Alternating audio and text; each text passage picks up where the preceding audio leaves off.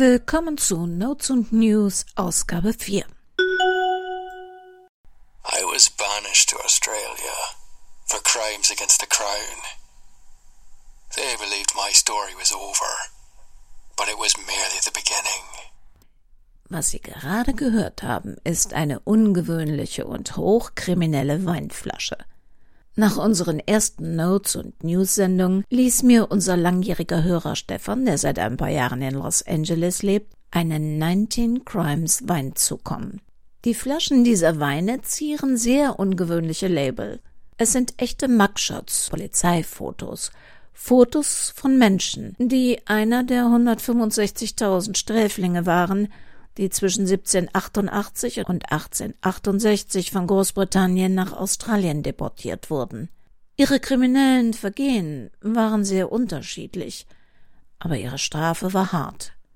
Die auf den Etiketten dargestellten Kriminellen haben es zu einiger Bekanntheit in ihrem neuen Leben in Australien gebracht. 19 Crimes 19 verschiedene Vergehen konnten damals zur Deportation aus Großbritannien führen. Das konnte fahrlässige Tötung, Fischwilderei, Bigamie, Brandstiftung, Diebstahl von Pflanzen oder auch der Diebstahl von sehr geringen Geldbeträgen sein. Sogar das sich ausgeben als Ägypter war strafbar. Wobei man hier sagen muss, dass das englische Wort Egyptian der Vorläufer für Gypsies, Zigeuner war. Natürlich wurden oft genug vermeintlich Kriminelle auch fälschlich beschuldigt, verurteilt und nachdem sie deportiert waren, womöglich auch wieder begnadigt. Nur zurück, zurück konnten sie nicht mehr. Zum Beispiel der Ire John Boyle O'Reilly. Nach einem Scheinprozess wurde er zunächst zum Tode verurteilt, was später zu zwanzig Jahren Zuchthaus umgewandelt wurde – 1867 wurde O'Reilly dann nach Western Australia deportiert, von wo er zwei Jahre später in die USA flüchtete.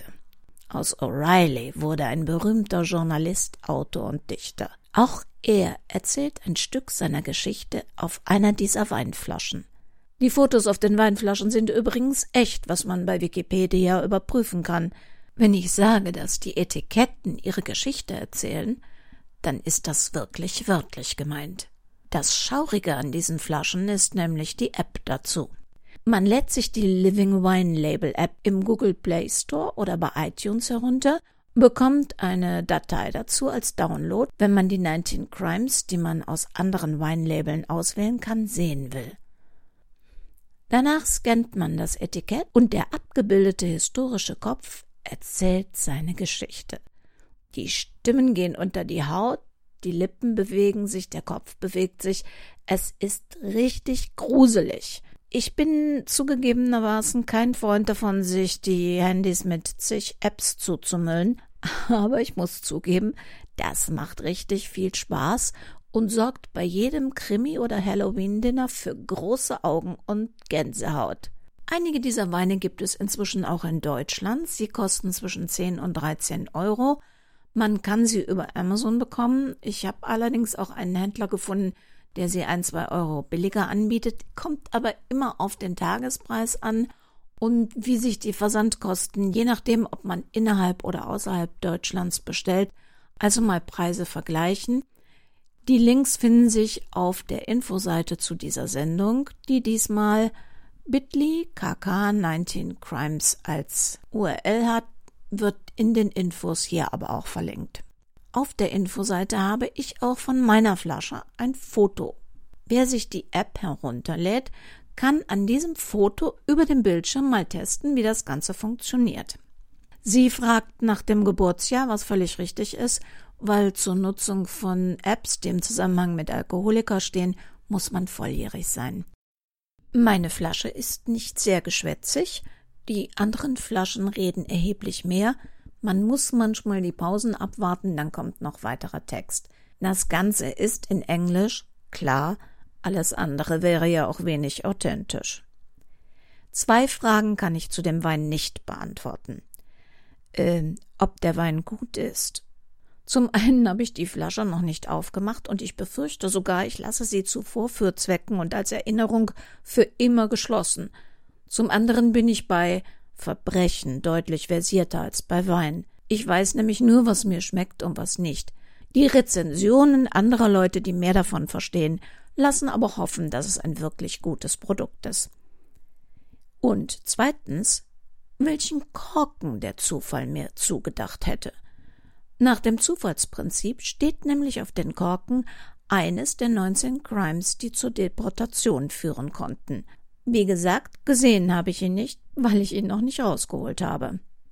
Unter den Kriminellen habe ich übrigens auch einen Wein mit einer weiblichen Deportierten gefunden. Ein Weißwein. Ich war wirklich begeistert. Es ist was Originelles zum Verschenken, das man auch gerne selber behalten möchte, zu einem vernünftigen Preis und das nicht nur zu Halloween, Krimi-Dinnern oder einfach als Partyspaß.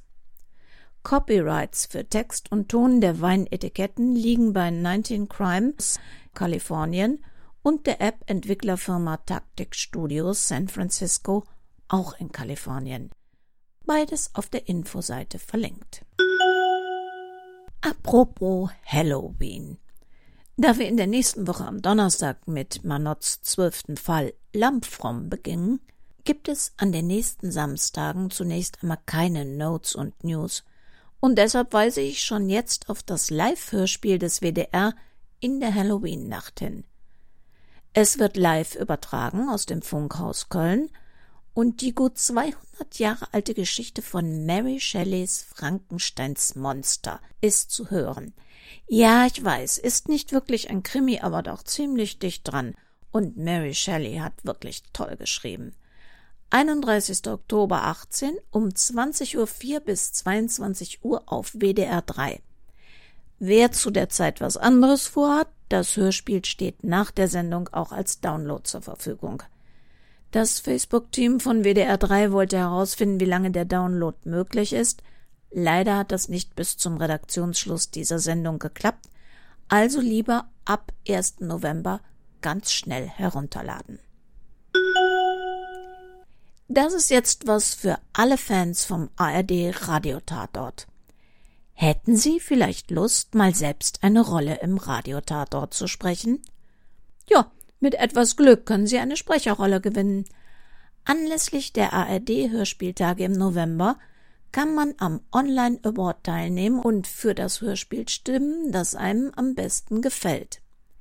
Die vorab ausgewählten Hörspiele können zwar erst ab 23. Oktober in ihrer ganzen Länge gehört werden, doch schon jetzt kann man in die Nominierten hineinhören. Und dann Knoten ins Taschentuch, Favoriten vom 23. Oktober bis 10.11. komplett anhören und abstimmen. Und wenn Sie mitmachen und es gerne möchten, dann können Sie unter Umständen tatsächlich eine Radio-Tatort-Sprecherrolle gewinnen. Und sollten Sie gewinnen, dann müssen Sie mir unbedingt an redaktion.krimikiosk.de eine Nachricht schicken, dann höre ich mir mal im Radio einen unserer Hörer an. Schreiben Sie mir bitte auch, wenn Sie einen Krimi-Tipp für uns haben. Oder senden Sie mir eine Voice Message über Facebook oder als Anhang an eine Mail. Ich freue mich über jeden Tipp. Wir hören uns am Donnerstag wieder. Beim Start von Barbara Manots zwölftem Fall Lamm Fromm. Dies war wieder eine Sendung vom Krimikias Verlag Petra Weber in Köln. Den Wein von 19 Crimes habe ich zwar nicht bezahlt, sondern von unserem Hörer Stefan geschenkt bekommen. Aber dies war keine Zuwendung zu Werbezwecken. Die Empfehlung kommt aus meiner ganz persönlichen Begeisterung heraus.